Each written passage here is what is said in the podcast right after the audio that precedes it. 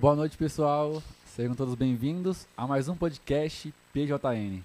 Esse é o nosso 13 terceiro episódio do podcast. Estou aqui com meu irmão Rafael. Boa noite, pessoal. Estou aqui com meu irmão Elias.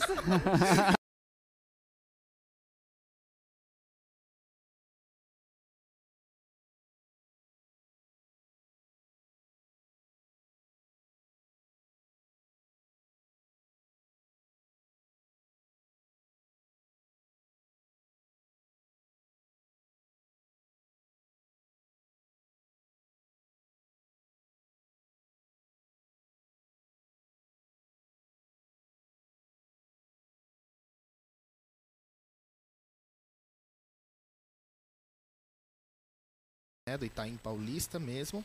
Uh, na verdade, eu até moro na rua, basicamente na rua de trás da, da paróquia. Ah, achei que era e... daqui. Achei que nessa, na rua de trás daqui. Não, poderia, né? é, não, não dessa. uh, eu sou, sou da rua, moro na rua de trás, da São João Batista. E eu sou eu sou membro fundador de uma missão. Na verdade, eu tenho, a gente tem da missão, mas na, na verdade eu eu tenho a paróquia, só que na verdade não necessariamente eu sirvo diretamente a paróquia. Eu sou, na verdade, membro fundador de uma missão chamada Missão Cruz Sacra. E a gente tem um projeto de evangelização focado mais nos jovens, focado mais. A gente é uma missão mais para fora, né? A gente gosta de. A gente tem um chamado mais para as ruas, para as praças, para os locais e tudo mais, e principalmente na internet. Então a gente tem esse, esse chamado mais para fora da igreja, né? Que é o que Deus nos chama a, fazer. Onde fica essa porca mesmo? No Itaim? Itaim. Perto de onde? Alguma referência? Cara, perto da estação, sabe? A, tem a estação do.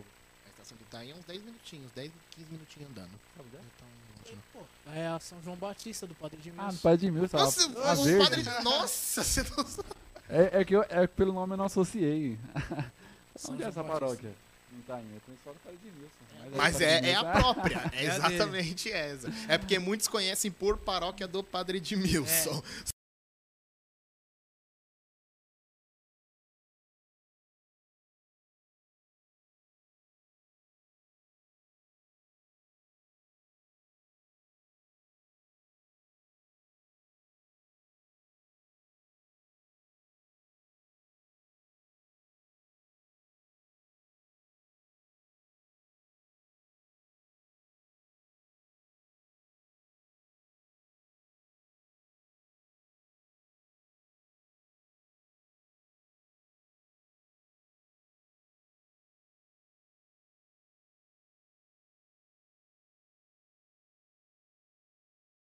É. a gente aqui. Né? Então agora ele tem duas paróquias, né, praticamente. E fala um pouquinho sobre, sobre como foi sua vida, se você sempre é, nasceu dentro da igreja, se você teve alguma vida aí fora, uma vida louca, que nem o Rafael. Nosso irmão Rafael aqui foi. Então, Rafael, famoso vida uma louca. história. Não, cara, é, eu nunca fui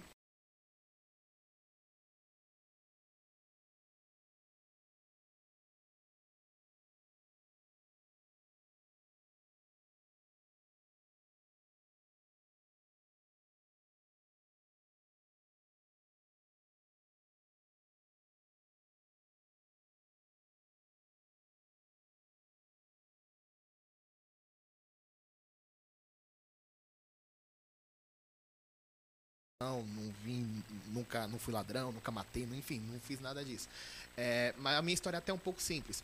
É, eu até lembro, só antes de contar, abrindo um parênteses, eu lembro de um PHN que eu fui, é, que eu tinha visto uma, uma entrevista, não, perdão, uma entrevista não, uma pregação do, do Emmanuel Stêndio, dele falando que ele também não tinha uma história tão forte de, ele não tinha uma história tão forte de, de conversão e tal, só que Deus falava muito no coração dele. Mesmo ele não tendo uma história de conversão muito forte, às vezes são essas pequenas histórias, né, às vezes são esses pequenos testemunhos, que são até simples, esses pequenos testemunhos que até muitas vezes salvam pessoas, porque existem as pessoas que têm as grandes histórias e as pessoas que têm as histórias mais comuns.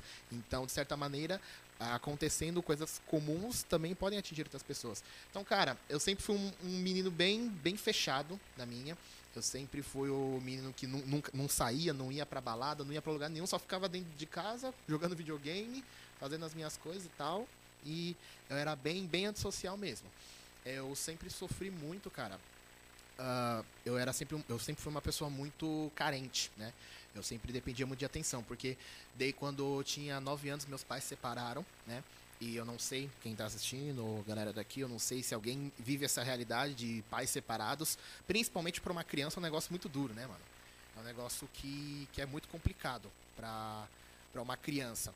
Eu lembro muito, tipo, você tá um tempo, você tá um tempo junto com o seu pai, e aí, do nada, chega um. Simplesmente num dia que aí você chega à noite, que os seus pais chegam no serviço, seu pai vai embora. E você não. O seu pai não está junto com você. Seu pai não está é, não tá com você à noite. Então, faz uma falta. E isso foi uma coisa que, que feriu muito meu coração quando eu era mais novo. E eu, por causa disso, eu me, até me lembro que eu falava para mim. Eu falava para mim mesmo. É, eu quero eu quero um dia poder casar com uma mulher, eu quero um dia encontrar uma pessoa que e eu ter um casamento que não tenha o mesmo fim que teve o casamento dos meus pais.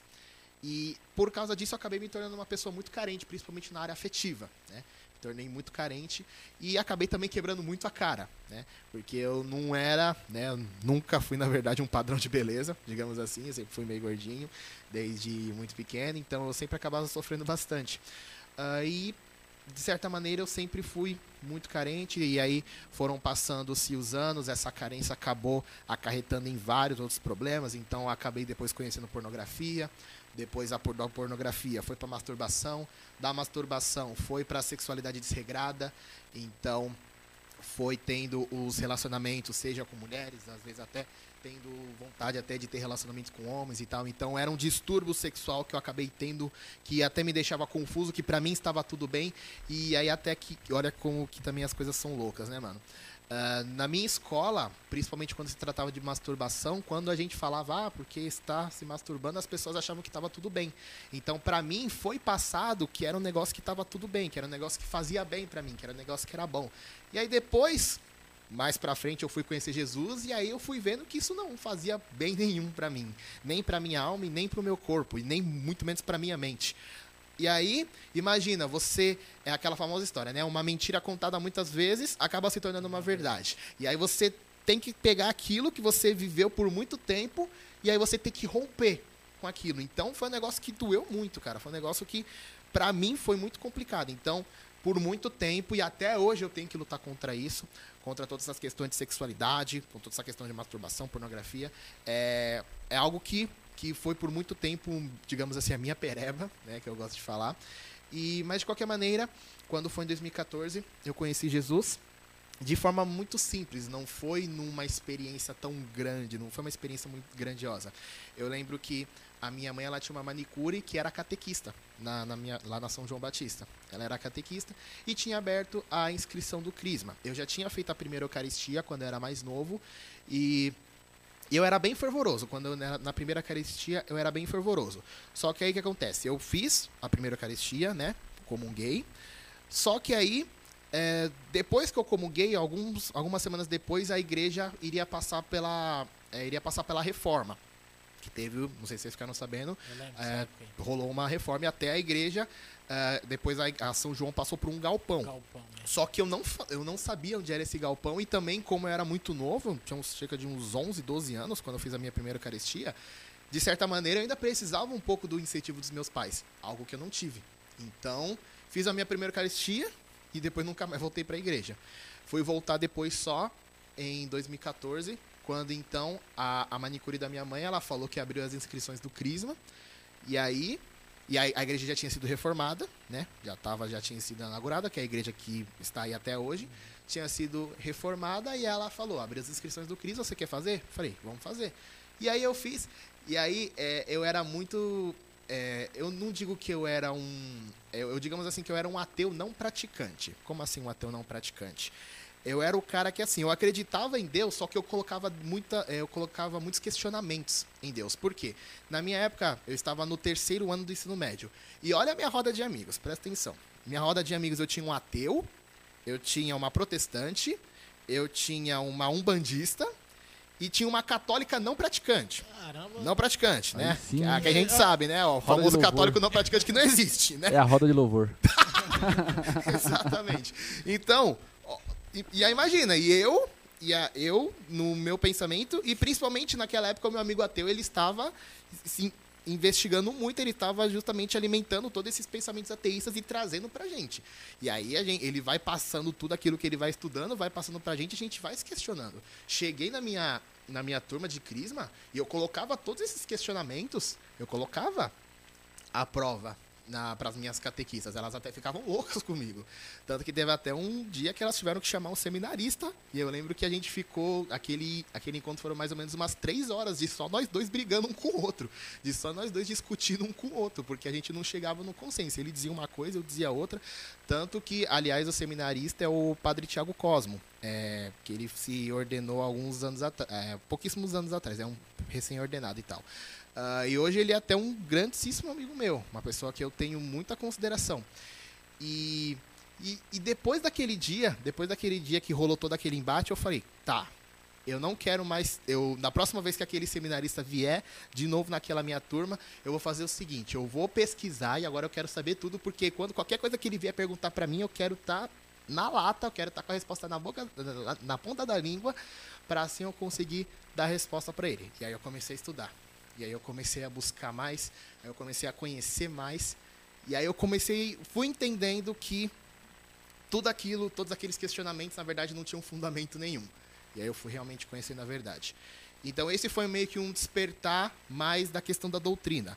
Tive depois o meu despertar espiritual, quando eu participei da primeira vez na Missa por Cura e Libertação, da São João Batista, onde Deus, eu realmente tive minha primeira experiência com o batismo do Espírito Santo. Ah, depois, um ano, um- no ano seguinte, eu participei do meu primeiro retiro, que foi o Fênix, né? Ah, e aí, Ah, Fê- Fênix é um retiro? isso, Ah, o tá. Fênix lá da São João É que eu já vi, mas eu não, eu não sei o que é. Isso, é, também é um, é um. Eu não sei se eles ainda estão ativos, mas até na minha época. É- é, É um, é um retiro que virou um grupo? Como, como que é? Então, Era. Era, era um retiro que, na verdade, era um grupo que era, na verdade, focado no retiro, não era exatamente um grupo de jovens. Na minha época tinha um outro grupo que era o grupo de jovens. O Fênix, na verdade, ele era focado mais no, no retiro. Aí depois foi se trabalhando mais o grupo de jovens e tudo mais. Ah. É, mas na minha época ele era focado só no, no retiro. Ah, e aí eu fui crescendo e tal, é, am- amadurecendo na questão da fé. É, tive depois das minhas perdas, porque depois aqueles meus amigos, eles viam que eu já não, não concordava mais com eles, já não concordava mais com aqueles embates, e aí todos eles me largaram. Tanto que os meus últimos, meus últimos meses daquele ano do ensino médio, eu passei praticamente sozinho, porque eu não tinha amigo nenhum. Então, cara, eu paguei o preço. Né? Eu paguei o preço pela verdade, eu paguei o preço por aquilo que Jesus colocou no meu coração. E eu- hoje eu não me arrependo. É, hoje eu tenho pouquíssimos amigos da época de escola e, pra mim, são suficiente pra mim. Né? E, cara, foi se passando o tempo. Depois surgiu o desejo do meu coração de fundar a Missão Cruz Sagra, de poder ir mais além, de ir em águas mais profundas, de de poder ir atrás de, das outras pessoas, né, de tudo aquilo que Jesus fez de bom para mim, de tudo aquilo que Deus gerou dentro do meu coração, poder levar também para outras pessoas, fazer com que outros também pudessem receber deste amor e não somente receber aqui dentro, porque tem muita gente lá fora que também precisa desse amor.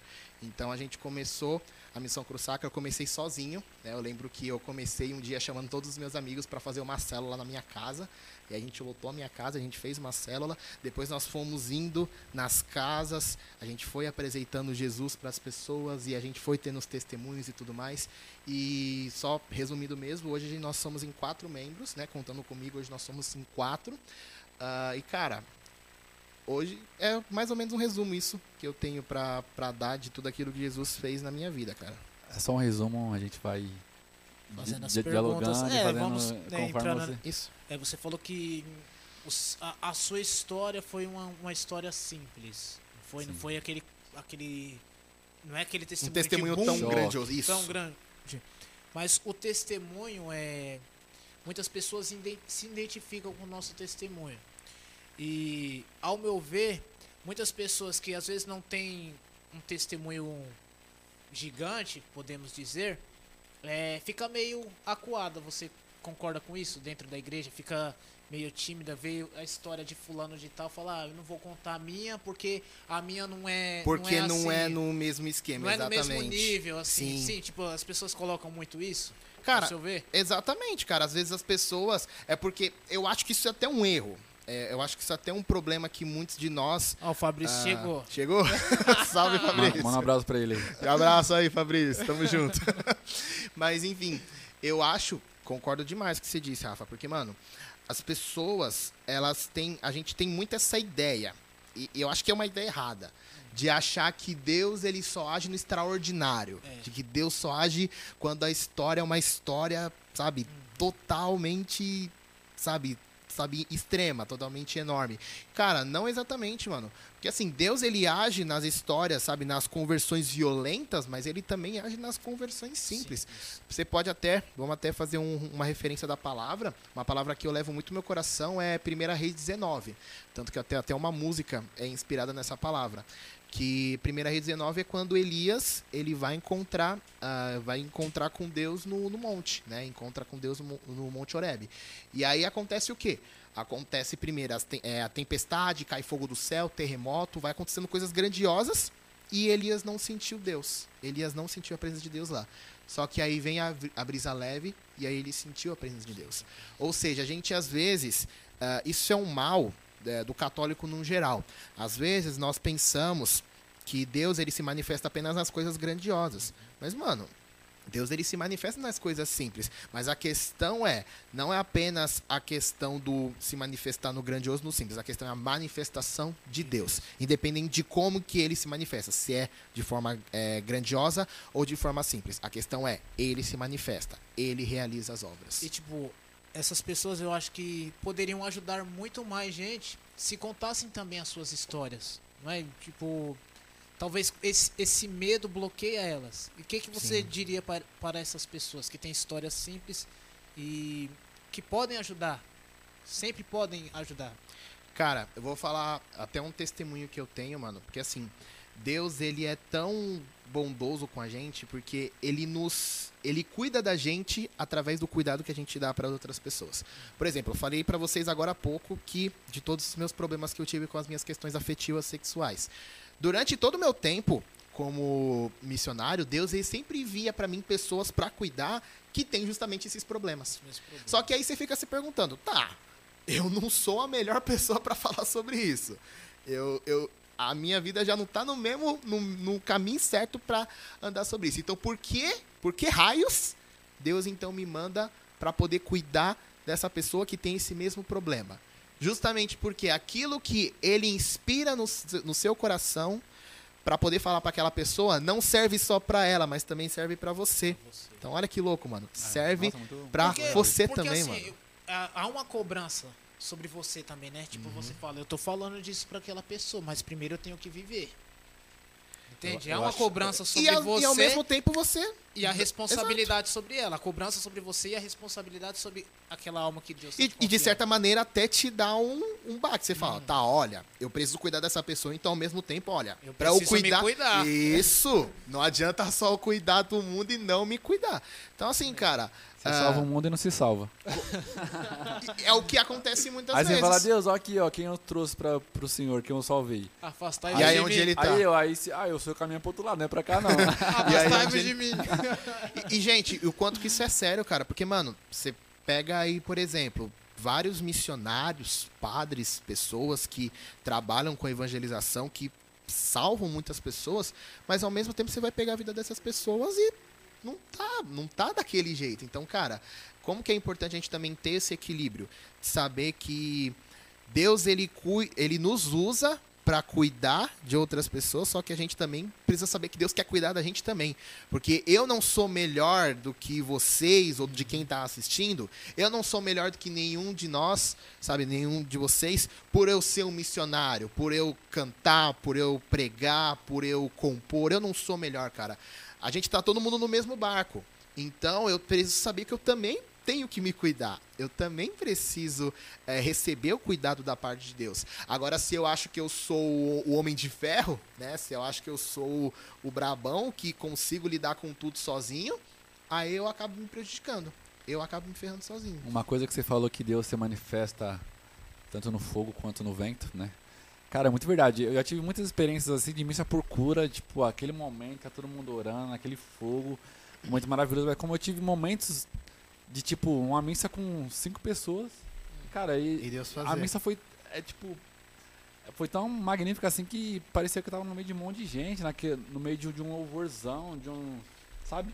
Que Deus se manifesta de todas as formas, Exato. tanto no meio de uma multidão quanto no seu quarto sozinho. Deus, quantas vezes eu já, já- quantas vezes eu já chorei rezando sozinho no meu quarto, porque tava rezando ali e Deus de alguma forma falou comigo no meu coração, na, é, através da palavra, de alguma coisa e, e não faz diferença. Acho que é, o mais importante é o agir de Deus, né? Não- E importa. você ter ideia, Jesus ele entendia muito isso. Por Sim. quê? Jesus, ele era o cara que ele entendia que ele precisava ir no meio das multidões. Ele entendia que a vocação dele era estar no meio das multidões.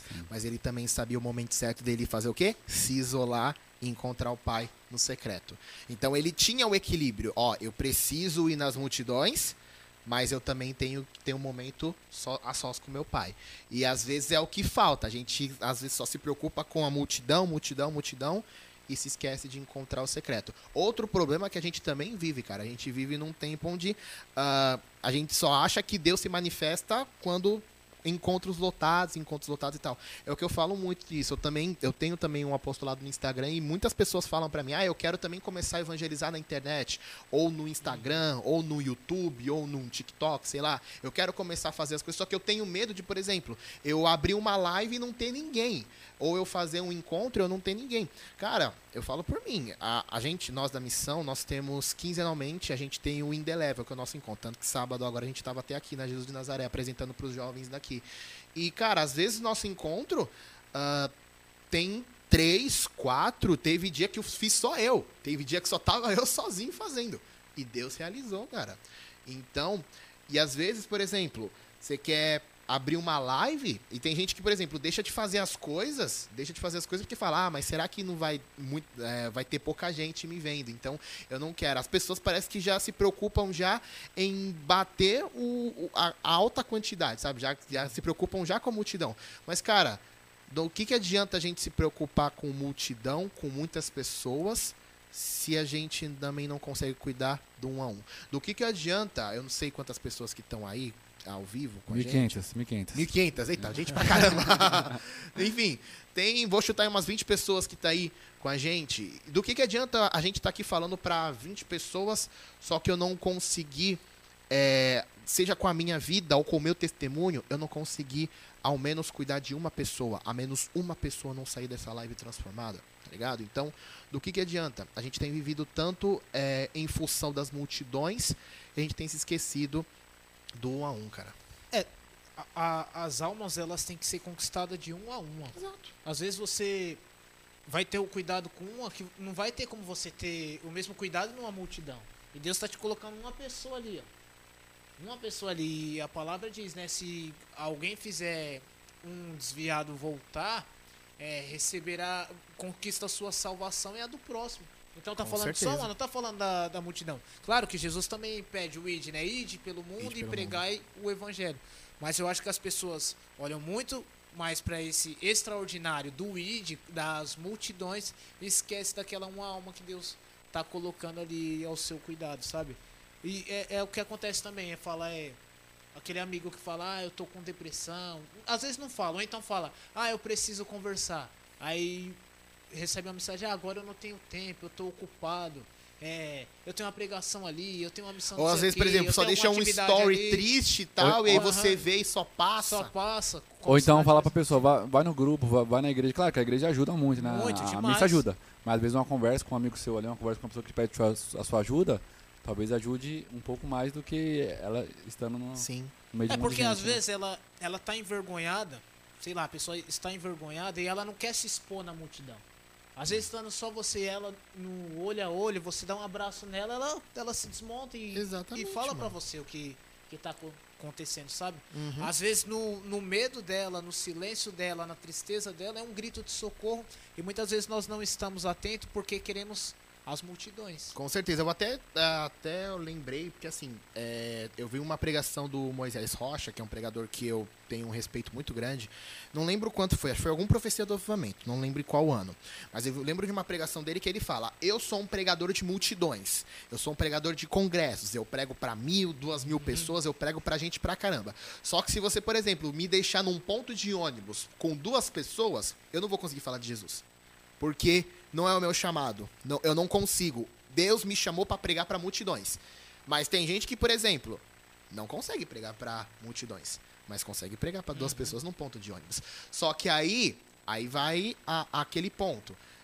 Não é porque você prega para duas pessoas que você é inferior a quem prega para multidões. multidões. Cara, Deus olha para você que prega para duas pessoas e para quem prega para multidões com o mesmo olhar. Deus olha para quem, por exemplo, é um ministro de música de shows que lota shows ou de um ministro de música que canta numa missa com 5, 10, 20 pessoas com o mesmo olhar, porque o importante não é a multidão, mas sim a entrega do coração, cara. E, é, sobre isso, eu vivi muito isso quando eu era do grupo de jovens, que assim, no grupo de jovens eu, eu conduzia o grupo, né? E quando tipo, tinha 10, 15 pessoas ali, cara, conduzia muito tranquilamente, sem problema nenhum. Mas aí, quando o pai começou a me chamar para conduzir, por exemplo, retiro, eu não conseguia, cara. A vigília, eu conduzia e quem sabe, é, quem via na vigília lembra, eu conduzia muito pouco. Quem mais conduzia era o Giovanni, porque eu não conseguia conduzir para muita gente. N não era, tipo, só timidez. Eu acho que tinha um, algo a mais, assim, uhum. tipo... Eu tinha uma, uma, uma missão diferente de, de outras pessoas, entende? Eu acho que, que se encaixa também nisso que ele falou. Isso é basicamente, cara, às vezes o teu chamado e, mano, Deus ele tem uma vocação para cada um. E, eu... e, tipo, desculpa te cortar. Às vezes é, é momento. Às vezes é, Deus pode quer, ser momento. às vezes Deus quer te usar naquele momento. Com certeza, cara. E você tá no meio de uma multidão e não tem ninguém. Às vezes ele te usa, fala, vai lá, é você que eu tô chamando. E você conduz aquele momento porque ele quer te usar naquele momento. Exatamente. Sabe, acontece muito isso. É natural. Exato. Cara, você pega, por exemplo, imagina, ó, numa multidão, numa multidão, existe uma pessoa específica que precisa de uma palavra específica. Que às vezes o cara que tá lá na multidão não vai saber. Uhum. Ele não vai ter esse entendimento. Agora, alguém que tem justamente essa vocação, é, cara, por isso que Deus é tão incrível, porque é, existe, a palavra diz, né? É, há uma diversidade de dons, mas o Espírito Santo é um. Então, cara, Deus ele faz coisas grandiosas, Deus ele tem, move muita, é, tem uma vocação diferente para cada um, mas cada vocação tem uma importância e Deus olha com amor para cada uma vocação. Não existe uma vocação maior que a outra, sabe? É, eu falo até por mim, uma coisa que eu é tenho. Uma coisa que até que eu tenho algo muito no, dentro do meu coração, é, eu participei ano passado eu participei de um retiro, foi o primeiro retiro que eu participei desse tempo de pandemia e tal. Foi o Terceira Onda, que foi o retiro organizado pelo Hugo, que é o ex-fundador da Colo de Deus. Não, na verdade, ele continua sendo fundador, mas não está mais na não tá comunidade, tá né? É, mas eu participei desse retiro e eu lembro que teve uma pregação do Fernando Nascimento, que ele é da século XXI. É, ele é apresentador da século XXI. Um cara que eu tenho um baita de um respeito.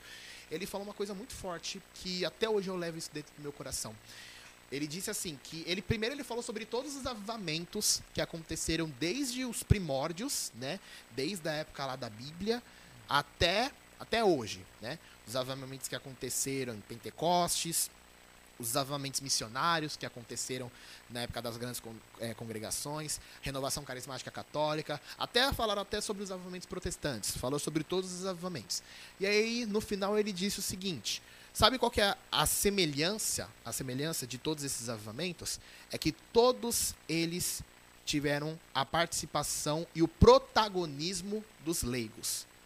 Tiveram o protagonismo dos leigos. Não tinham padres, não tinham sacerdotes no meio, eram leigos. E por que, que eu estou falando isso?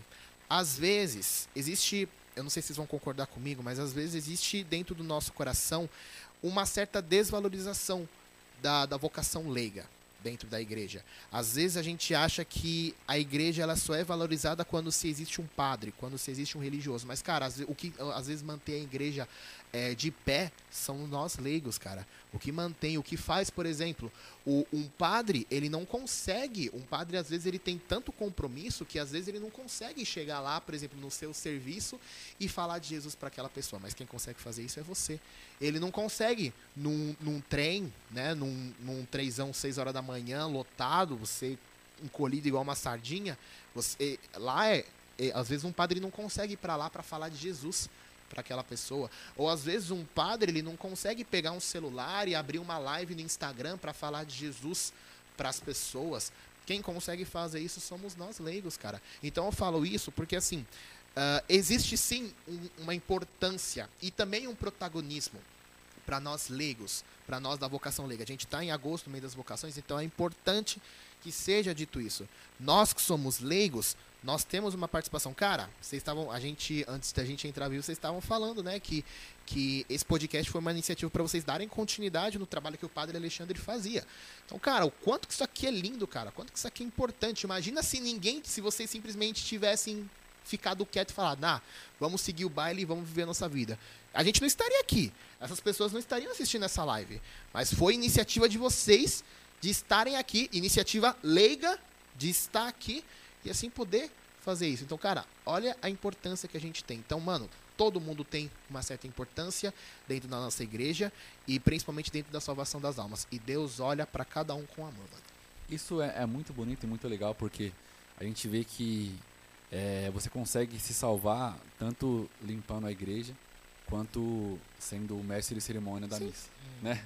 Não importa o tamanho do seu serviço, na, assim, o seu serviço, o serviço uhum. te ajuda a, é até aquela famosa frase alma, né? de, de Facebook, né? O que mantém muitas vezes uma igreja em pé é a senhorinha que está rezando o rosário Sim. às 7 horas da manhã, antes da missa. É ela que mantém a igreja em pé. É, é isso mesmo. Isso é, é muito bom.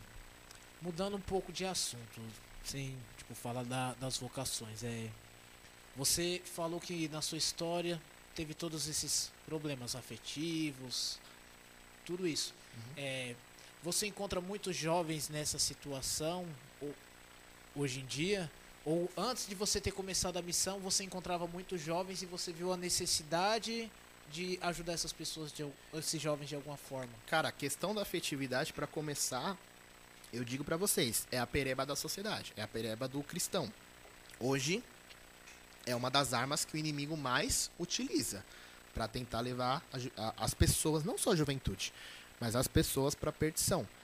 Tanto que isso às vezes acontece de formas, das formas mais sorrateiras possível. Vou até dar um exemplo para vocês, que assim, é, eu recentemente eu comecei a eu comecei a produzir conteúdo para o TikTok.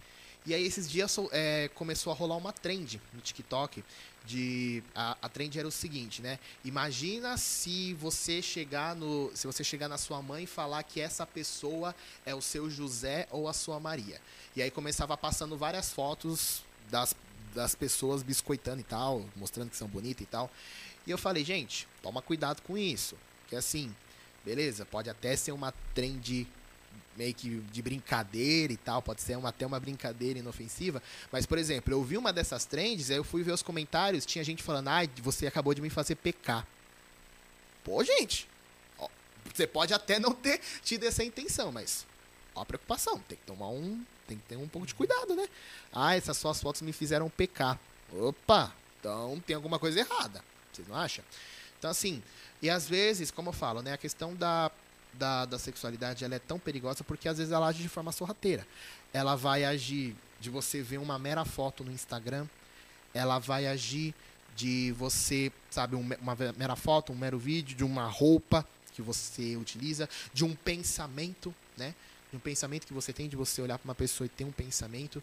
E o inimigo, principalmente hoje, o mundo e o inimigo, eles vêm incentivando muito a gente se perder com essas questões sexuais, sabe? É, é difícil hoje você ligar a televisão e você passar os canais e você não vê, né? Você não vê alguma cena que tenha uma mulher mais encorpada, um homem mais encorpado, que acaba, é, que acaba mexendo com a sua mente. Você assistir uma série que tenha uma mulher mais encorpada, um homem mais encorpado, que acaba mexendo com a sua mente. Tanto que, uh, por exemplo, até faz um tempinho isso que aconteceu, mas tem aquela série lá, o Lucifer, né? Aquela série lá da Netflix. que tinha pessoas que estavam falando, ah, eu não sei se é pecado que eu tô falando, mas eu tô sentindo atração pelo Lúcifer, pelo cara que faz o Lúcifer. Então, tipo, ó, ó, que, o nível que a gente chegou, tá ligado? Então, assim, uh, é, um, é algo que a gente vive, que o inimigo realmente está jogando pesado, que o mundo está jogando pesado para levar a gente na perdição. E, de certa maneira, até atinge a nós, como eu falei. Eu, eu que sou uma das. Eu, é, é, eu, como eu falei, eu sou uma das pessoas que sou atingida muitas vezes por isso eu preciso me vigiar. E é o pecado, eu até, é até interessante falar sobre isso, porque é um pecado que eu até muitas vezes até considero que é um tabu. Ainda continua sendo um tabu a ser falado dentro da igreja, dentro da catequese, dentro dos grupos de oração. Porque assim, se prega tanto às vezes, às vezes é, é difícil, às vezes existe uma pregação tão ferrenha contra a, a pornografia, contra a masturbação. Existe muitas. Falta isso. Falta às vezes isso. Eu, eu o sinto. Único, o único que eu ouvi falar sobre esse assunto foi o padre Paulo Ricardo. Sim. Foi o padre Paulo Ricardo. É um dos que mais é um dos que mais é, age, né? Um dos que mais ele toma atitude para Ele deu um isso. curso sobre isso. Um curso. No início o Frei pandemia. Gilson também. O Frei Gilson ele tá é. tá fazendo o itinerário da castidade no YouTube, né? Que tem vários vídeos falando sobre, que também é muito bom, mano. Porque o, o padre Paulo Ricardo, ele viu que no começo da pandemia, todos nós ficamos em casa, né? O uhum. que, que aconteceu? O pessoal tava assistindo muito, acessando muito esse conteúdo pornográfico. Subiu, mano. Aí ele pegou e, e fez um curso explicando e mostrando as consequências. Porque o mundo mostra lá bonitinho, mas e, e as consequências que isso, é. isso traz, né? E outra, para vocês terem ideia, eu, não, eu, se eu não me engano, foi uma declaração até recente do cardeal Sara. Ele mesmo disse que o Brasil não pode ser considerado um país católico. Sabe por quê? Porque o, dentre os 10 sites mais acessados do mundo, um desses sites é o X lá. Que eu não vou nem Brasil. falar o nome. E é no Brasil, né? Um dos. Se eu não me engano, acho que até o primeiro, tá? Um dos sites mais acessados é o X lá. Então ele mesmo falou, o Brasil não pode ser considerado um país católico por, por consumir, ter tanta coisa e consumir um tipo de conteúdo desses. Então, assim, uh, olha o perigo que a gente tem vivido, sabe? E é, a pandemia realmente foi algo que, que colaborou, corroborou muito com isso, porque as pessoas na é, as pessoas paradas, né, as pessoas, é, enfim, na ociosidade acabam, de certa maneira, gastando o seu tempo com outras coisas. E isso, isso acaba realmente uh, prejudicando muito. Então, eu imagino, de certa maneira, é, o tanto de padre que sempre, praticamente toda a confissão, sempre ouve alguém que fala de pecado, de que assistiu pornografia, que se masturbou e que provavelmente deve estar até cansado de. Deve estar até cansado de já absolver pessoas, é, jovens com esse tipo de pecado. Porque é muita gente, cara. É um pecado que é, muita gente ainda tem vergonha de assumir, né? Porque às vezes as pessoas. Eu acho é porque, de certa maneira, eu acho até engraçado. As pessoas elas assumem que, ah, eu já eu já usei droga, eu já me prostituí, eu já fiz isso, aqui, mas às vezes as pessoas é, têm uma certa vergonha de assumir, ah, eu já me masturbei, eu já consumi pornografia, mas Deus está me ajudando a vencer, sabe? É, existe, de certa maneira, um, um, um, tabu dentro disso. E se a gente continuar tratando esse assunto como um tabu e não, de fato, olhar para esse problema e bater de frente com ele, a gente vai continuar sofrendo com isso. Então, precisa se bater muito de frente e como o Rafael falou. Então, justamente pegar essas pessoas que trabalham muito com esse assunto, né, que, é, que incentivam sobre castidade, o Padre Paulo Ricardo, o Frei Gilson, o itinerário da castidade é muito bom, acho que ajuda demais, até recomendo pra galera, se vocês poderem acompanhar. E, mano, é, de fato a gente dá o nosso jeito, cara, porque, é, como é que eu posso dizer? a gente tem as ferramentas para conseguir livrar disso. Né? O mundo está vindo com força, só que se a gente ficar parado, a gente vai apanhar. Tem um livro também do professor Felipe Aquino, né? Eu acho Qual? que é, Acho que é Pornografia Nunca Mais, alguma coisa assim. É um livro dele. E eu acho que é o único que tem no Brasil. Que no índice ele fala uhum. que pesquisou bastante, não encontrou um, um conteúdo sobre o assunto, trazendo as consequências, então. Acho que ele pegou um livro de um autor americano e, traduziu para o português. Nossa. Hoje em Então. dia tem muito psicólogo falando sobre isso também. né? Mais que não seja da religião, né, eles falam mais sobre a- as, as consequências psicológicas, etc. Eu já vi psicólogo falando sobre isso, né? Inclusive, tendo, eu nu- nunca vi livro, mas tendo conteúdo assim sobre eh, essas coisas em relação a, a pornografia, etc. E n- n- não era católico, não era nada falando só sobre as consequências. E tipo, mas tem uns também que falam ao contrário. É. Fala pra você fazer. Pra você O que conhecer, aconteceu comigo. para você conhecer o seu corpo. Na escola Ah, mas, também. mas aí é, que seu, é seu professor de, de quê? Pra, pra não condenar ninguém. aqui. Biologia. Bom, Bio- pelo menos no meu caso, era professora de ciências, biologia, Biologia, que né? incentivava. Que incentivava a conhecer Principalmente o quando corpo. se falava de sexologia. Então falava que era um negócio conhecer que o corpo, podia né? fazer. É, de Uhum. questão de conhecer o corpo. Mas aí, por exemplo, do que, que adianta tal? Você conhecer o seu corpo, mas aí você começa a consumir pornografia, começa a se masturbar e tal. E aí chega num tempo que você começa. é, eu falo isso com propriedade porque eu já passei por isso. Eu já senti isso. E eu não falo com medo nenhum. E aí você começa a olhar para as pessoas como pedaços de carne. Você começa a olhar para as pessoas, mesmo que você não tenha nem nenhum desejo por elas, mas você começa a olhá-las como pedaços de carne, como objetos, que você começa a desejá-las. Sabe, mano, a gente, nós somos imagem e semelhança de Deus. Ninguém aqui é pedaço de carne, ninguém aqui é nasceu para ser objeto sexual de ninguém, gente. E é, e é uma coisa que te, que te fere e você nem percebe. Quando você tá na, na sua adolescência, assim, pra você é normal, né? Que todo mundo faz. Pois Aí é. Chega um momento que você nem E se percebe. você não faz, você é o careta. É, é tipo um, um câncer que você não, não, não descobriu ainda. Ele tá ali, mas você não, não descobriu. Aí quando você percebe, já tá É. tarde. E segundo os outros, se você não faz, você é um careta. É, você, na- é, você é zoado da, da escola, turma. adolescência, isso é, é normal, né? Então, e aí o adolescente no pensamento vai falar: "Ah, eu vou fazer porque eu quero me incluir". Porque esse é o problema das esse é o nosso problema. O ser humano ele quer se sentir incluído. Ele quer estar em um lugar, ele quer é, se sentir se sentir parte de alguma coisa. Então, independente do que ele do que é necessário que seja feito para ele se sentir parte de alguma coisa, ele vai fazer. Principalmente o jovem, né? Exatamente. Ele não. a- a- as pessoas, e principalmente o jovem, ele tem medo de se sentir sozinho. Tem medo de se sentir isolado. Tem medo de se sentir esquecido. Ninguém quer ser esquecido. Ou então ele quer fazer parte do grupo. O grupo, Exatamente. por exemplo, que é elite, acho que, esse é, um- acho que esse é o maior objetivo, querer fazer parte do grupo. fazer parte do grupo. Por exemplo, os descolados. Mano, você quer um exemplo? Aquele episódio lá do Todo Mundo Deu Cris, do suco de fruta. Ah. Você está ligado? Aquele episódio lá. Mano, o cara, ele se envolve com um monte de bandido só pra ele se sentir Descolado. descolado. Então, porque é ainda basicamente virou o chefe ainda. virou chefe. Queria se sentir descolado, ainda virou o chefe. E virou o líder da quadrilha. Adiantou do quê? Então, Mu- Mudando um pouco de assunto, tem, alguma pergunta, não? Você vai falar sobre Nossa, isso? é, o pessoal tá chegando aqui, dando boa noite, boa abraço, noite, sejam aí. muito bem-vindos. Um abraço a todos.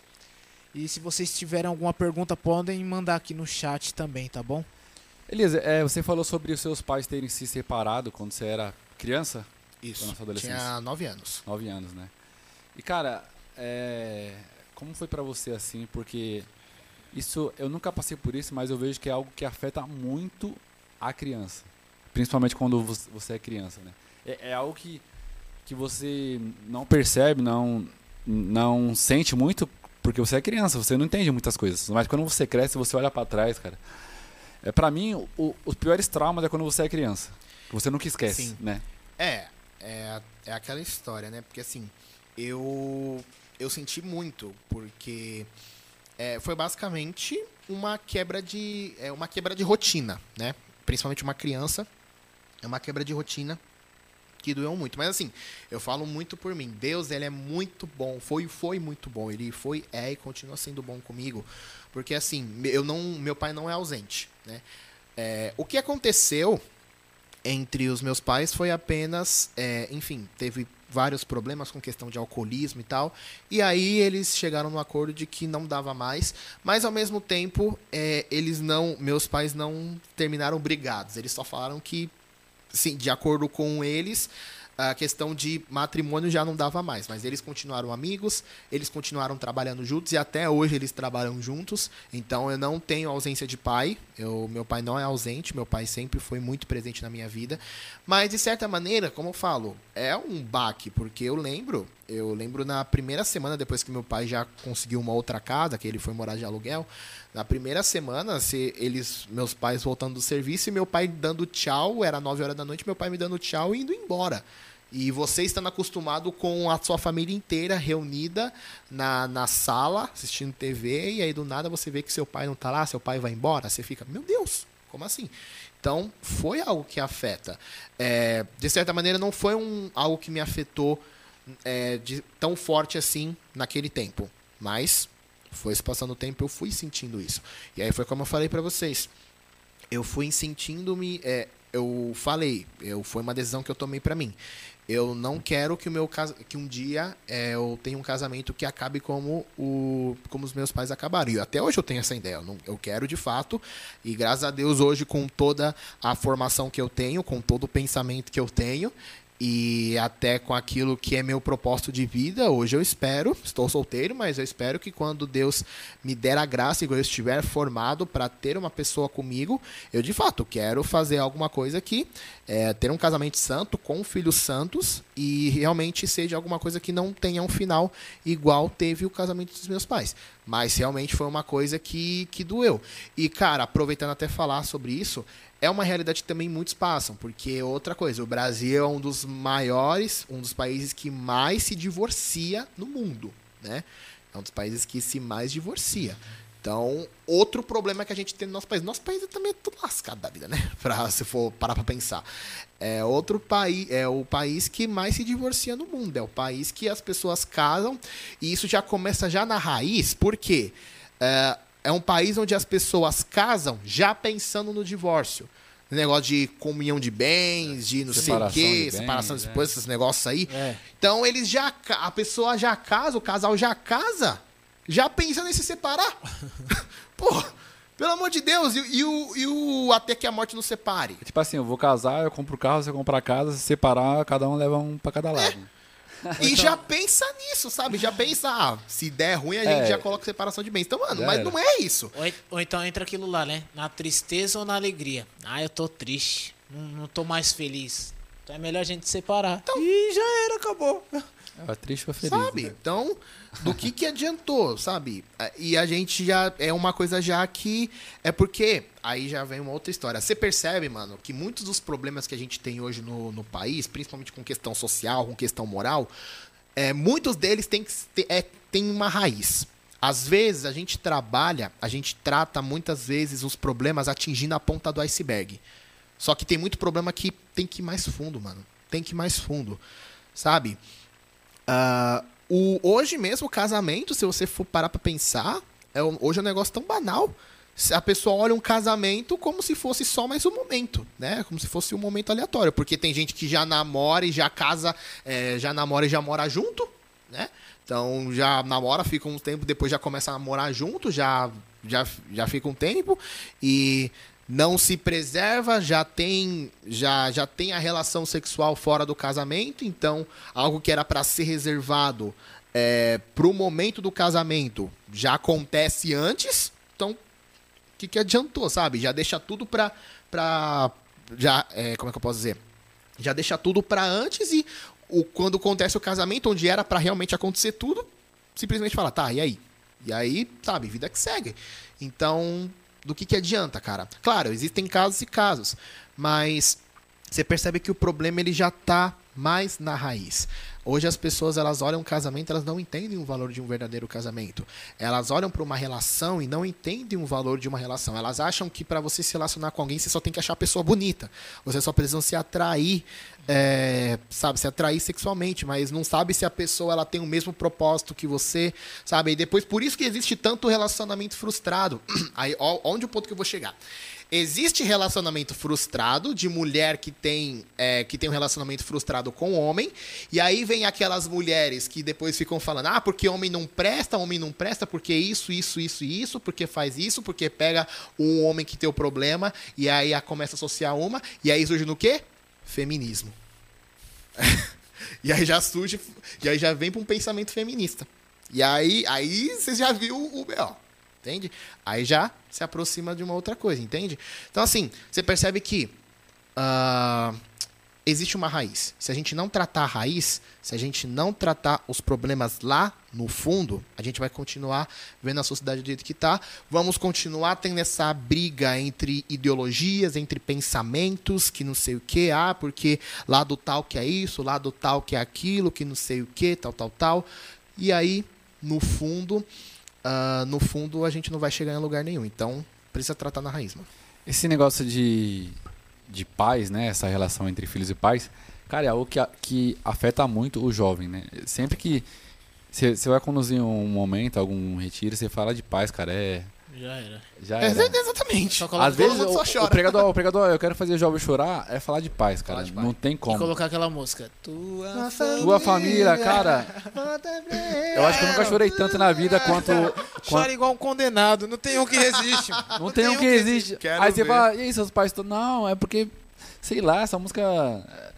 Ela toca de uma forma. E, e quando lançou ela, eu, eu, meu, meu pai tava vivendo, que meu pai faleceu, né?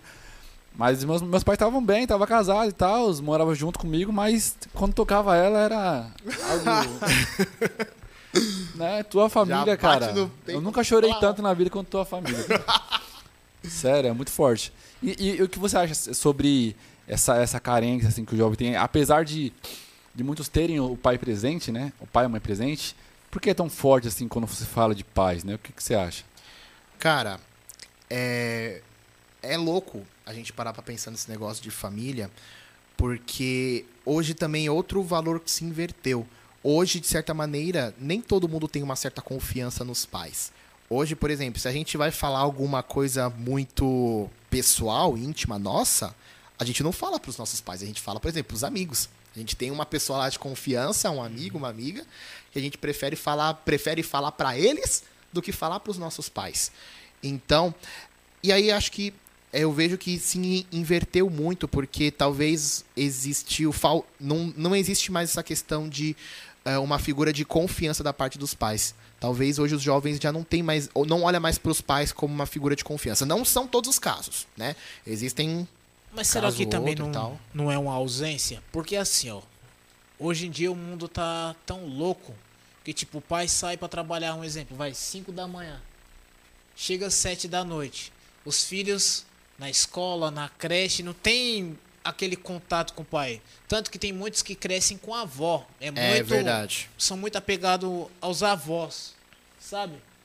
E tipo, os trabalhos antigamente era diferente, era trabalho pesado, ia todo mundo. O pai ali plantava uma coisinha, levava o Isso. filho pequeno, a mãe ficava em casa, já fazia comida. Então era. Eu, ao meu ver, as famílias eram mais unidas. Hoje em dia, não. O próprio estilo de vida do mundo atual é, causa essa divisão. Acaba no, nos afastando. Aí o pai chega às sete da noite, sete e meia, o filho já está cansado que acordou cedo, vai dormir, ou um vai responder o celular, outros pais é, vai dar continuidade do trabalho da empresa em casa, liga, pega o um notebook, vai dar continuidade. É, é basicamente Entende? isso. É, a realidade a qual hoje nós vivemos atualmente, ela também colabora muito, porque aí é, falta a atenção do pai e às vezes não é porque o pai não, não quer. Exato, não é porque, porque ele não quer. Pai, o, os pais são ruins. Sim, exato. Entende? Só que aí, por exemplo, você vai explicar isso pro filho o que é atenção pro pai. Você vai você vai falar o, o, pro filho que, que, ah, porque o seu pai tá cansado, ele não entende. Não entende. E aí acaba um não entendendo o outro, porque o pai também não entende porque que o filho tá, tá rebelde desse jeito. É, porque o pai o... fala, é, eu trabalho, dou de tudo para ele. Sim, não tem exatamente. Ele assim. Exatamente. É. Só que aí, ao mesmo tempo, você não entende uh, todos os problemas que acontecem internamente no coração dele. O, o pai não também não para para ouvir o que, que aconteceu. O pai não para para ouvir como que foi o dia do filho e tal. O olhar então, também não tem, não tem o sim. olhar. Você vê que todo mundo... É, isso aqui, o celular é embaçado. É, muito embaçado. Mundo... A gente, os tempos de hoje colaboram para isso. Os tempos de hoje colaboram para uma falta de relacionamento não só entre pais e filhos, mas entre todo mundo, tá ligado? Hoje é, existe uma dificuldade muito grande de, de relacionamento. Uh, entre, entre famílias. Cê, eu falo por mim, cara. É, teve um tempo na minha, na minha casa que às vezes, por exemplo, minha mãe vai pedir uma coisa e ela às vezes me manda. Ela, eu tô no. Eu, eu moro em Sobrado, eu tô no andar de baixo, ela tá no andar de cima e ela me manda mensagem. Eu falei, mãe, por que, que você não grita? É mais só você gritar que eu te escuto, caramba. E então, assim, a tecnologia, ela acaba, de certa maneira, colaborando para acabar acabar afastando. Então só e aquela, né? É o, é o eu vi esse direto isso na escola, né? É, e na faculdade também, que ela a tecnologia ela aproxima os distantes, né? Só que afasta os próximos. Nossa, eu vi isso na faculdade também. Eu acho então, que é é, é, é uma frase universal, né? Você ouviu? Nossa, essa frase é da faculdade. ah, então isso é uma frase universal. pra, pra você passar, você tem que ouvir essa frase. Só faz faculdade quem ouviu essa frase quem. Se você não frase. ouvir essa frase, então você chega, não entendeu chega nada. Chega lá no TCC, qual é a frase? Você tem que falar a frase. Então, assim, mano, é, a tecnologia, ela, ela, a gente, por exemplo, eu tenho, cara, você vai pegar, por exemplo, aqui os meus grupos de, de WhatsApp, tem gente do Brasil inteiro, mano. Eu, eu, hoje eu, eu fiz amizade durante essa pandemia, eu fiz amizade com gente do Brasil inteiro, com músicos do Brasil inteiro, produtores de conteúdo do Brasil inteiro, sabe? Eu tenho, eu conheço muita gente. Só que, ao mesmo tempo, do que, que adianta a gente conhecer gente pra caramba lá fora e às vezes a galera que está do seu lado, na sua casa, que mora dentro do, do, mesmo teto que você, você não for próximo dessa pessoa. Então, cara, é, eu acho que a gente precisa, vou que nem o Rafael falou, voltar às raízes, mano. Porque antes a gente tinha essa proximidade com a família, antes existia esse tempo em família. Agora, hoje já não existe mais isso. Hoje já não se vive mais isso. Então, a gente precisa começar a voltar a ser o que era antes, cara. E Claro, a gente não vai fazer isso de um dia para o outro. Cabe. Eu, eu, uma coisa que eu sempre levo para minha vida, cara, é que assim. A, a, mudança, mesmo que a gente veja que o mundo tá todo lascado, a mudança ela começa de nós. Então vai ser a mudança começando eu cuidando da minha mãe e depois eu futuramente, quando eu tiver a minha família, eu dando mais atenção para os meus filhos, eu, eu cuidando mais deles e assim, é, mesmo que a mudança ela seja gradativa, ela acontece. Mesmo que ela não seja tão rápida, ela acontece. Mas o importante é, se você quer mudar o mundo, é aquela, aquela famosa frase, né? Se você quer mudar o mundo, que você comece pelas crianças, né? Então, se você quer mudar o mundo, e também como é, Madre Teresa de Calcutá né, fala, né? Se você quer transformar o mundo, volta para tua casa e ama a tua família. Então, faz a tua parte, que se você fazer a tua parte, vai ser o mínimo que vai te ajudar a transformar essa geração. Mas vai ser alguma coisa que vai transformar. É, é um trabalho longo, né? É um trabalho longo, não é? Mas é um tem que começar, mano. Sim, Se não, não sim, começar... tem que começar. Porque o trabalho ao contrário foi um trabalho longo também. Foi. Entende? De, esse trabalho de destruição da família. Uhum. Foi um trabalho muito longo. E sorrateiro. Uhum. Porque a gente nem percebeu. Nem percebeu. A gente nem percebeu o que estava acontecendo. Porque quando viu. Hoje em dia, é, a figura do pai está tá chegando o dia dos pais, né? Está desfigurado. Sim. Pega falar, ah, é, homem não presta. De, uh, muitas pessoas já começam falando isso. Ah, homem é tudo igual, homem não presta, homem é, só quer saber de bagunça, de farra, essas coisas e tipo não não coloca, não mostra aquele um homem de verdade, sabe? Pintam o homem como um monstro. Não mostra um homem de verdade que levanta cedo, que doa a sua vida pela sua família, sabe? Derrama suor pela sua família. Exatamente. E, cara, é, é muito louco porque você para pra pensar e. É, é, é muito. É uma coisa muito profunda, cara. Como eu falei, é muito de raiz. É muito de. Não, outra coisa que é, mostra também é as famílias em novela. Sempre o pai não presta. Exato. É sempre, sempre, o pai, não presta e tem um amante. É sempre o pai. E as famílias errado. perfeitas são a, a, as novas famílias, que eu não vou usar o termo aqui deles. Sempre eles, eles parecem ser, ser muito felizes, mostra na novela. Essa família muito feliz e a outra com o pai e uma mãe que não presta. O pai tem a amante, a filha que é, fica rebelde, que não sei o que, com a ausência do pai. É sempre. É, e é, é, muito uma, uma ideia que sempre ficam insistindo de o homem é a, figu, é a, figura, antagônica, a figura antagônica, né? É a figura do vilão, né? A figura que não presta, a figura que é errada. E aí a mulher que é sempre a figura. Uh, não vou nem dizer que a, que a mulher nem sempre, às vezes, é tratada como uma figura. Uh, como é que eu posso dizer? A, a figura de protagonista. Às vezes a mulher, ela é jogada. As pessoas e a sociedade, às vezes, colocam uma figura de mulher como vítima, uhum. sendo que também não é. Né? A gente não pode colocar uma figura não, claro de vítima. Que tem, tem, tem, algum, tem muitos existe, casos. Sim, sim Só para deixar claro é, aqui, porque, exatamente. porque, tipo, falar na internet é você fala uma coisa, às vezes as pessoas interpretam sim, sim, de diversas formas. Então, só pra. Não, mas só, claro. só pra eu explicar aqui. Eu falo na questão de colocar o sentido da mulher como vítima, de sempre colocar alguém, é, alguém como. alguém como o mal. E, enfim, cara, é, e alguém, justamente a mulher como vítima, ou colocar alguém como se fosse o inimigo, sabe? E, e acho que esse é o ponto. Uh, como se um, tivesse um inimigo a se combater. O e, homem. cara, o opressor. Exato. O homem. É, o, tem a, o, o é, então, assim, é sempre muito como se tivesse um inimigo a se combater dentro da própria casa. Mano, a nossa casa não é um campo de guerra. Uhum. É, é isso que eu tô querendo dizer. Não existe um, o lado tal e o lado tal. Não existe o, o lado forte e o lado fraco. Cara, é todo mundo junto, cara. O que, que a Bíblia nos ensina tanto sobre família, né? É, pais, amai vossos filhos, mulheres, amai vossos maridos, maridos, amai vossas esposas, como Cristo amou a igreja e tal. Então não é briga, sabe? Não é um contra o outro. Se a gente não souber caminhar junto, se a gente não souber seguir junto, a gente vai continuar vivendo numa sociedade degenerada, uma sociedade que tende a só despencar. Uma sociedade que tende só a cair, cair, cair e, e por água abaixo. É, uma coisa que talvez influencie isso é, em relação à família dentro de casa é a, a falta de, de, respeito que os pais impõem para os filhos. Por exemplo, é, a mãe proíbe, o pai libera. A mãe libera, o pai proíbe. Já, já viram isso? Já viram hum, isso? Aí complica. Eu acho que deve ter um, é, tem que ter uma, um entrosamento entre os pais. Tipo, o pai manda, é, é, como se fosse a palavra da mãe. A mãe manda é como se fosse a, a, a palavra do pai, uhum. né? E aí, a criança, o jovem, ele começa a ter um, um respeito duplo.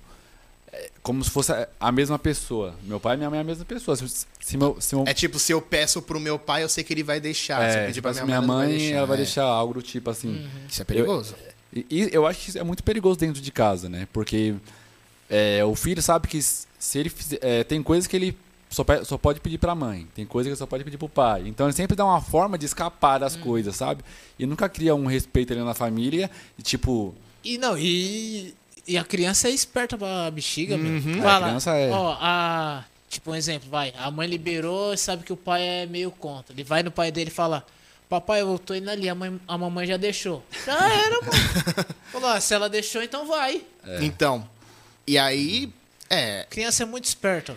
E aí, só que aí fica nessa de. E aí justamente acontece. É, se não existe a união Sim. dentro da família, são coisas assim que acontecem, cara. Então, é um lado e outro lado e a criança vai já pensar, ó, se eu preciso então querer, então tem que ir no lado certo. Então, eu preciso então já investir no lado certo. Oi. Só que se é, é, eu, eu, vejo que é muito a necessidade dos pais estarem alinhados um com o outro. É, isso mesmo. Sabe? É, e, e, com isso, e com isso você dois. acaba dividindo a família, né? A criança, Sim. sem querer, ela divide o pai e a mãe, né? Porque... Porque...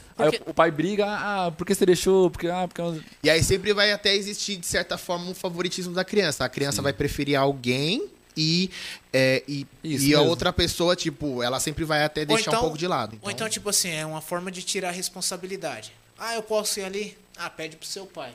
É. é isso também é perigoso.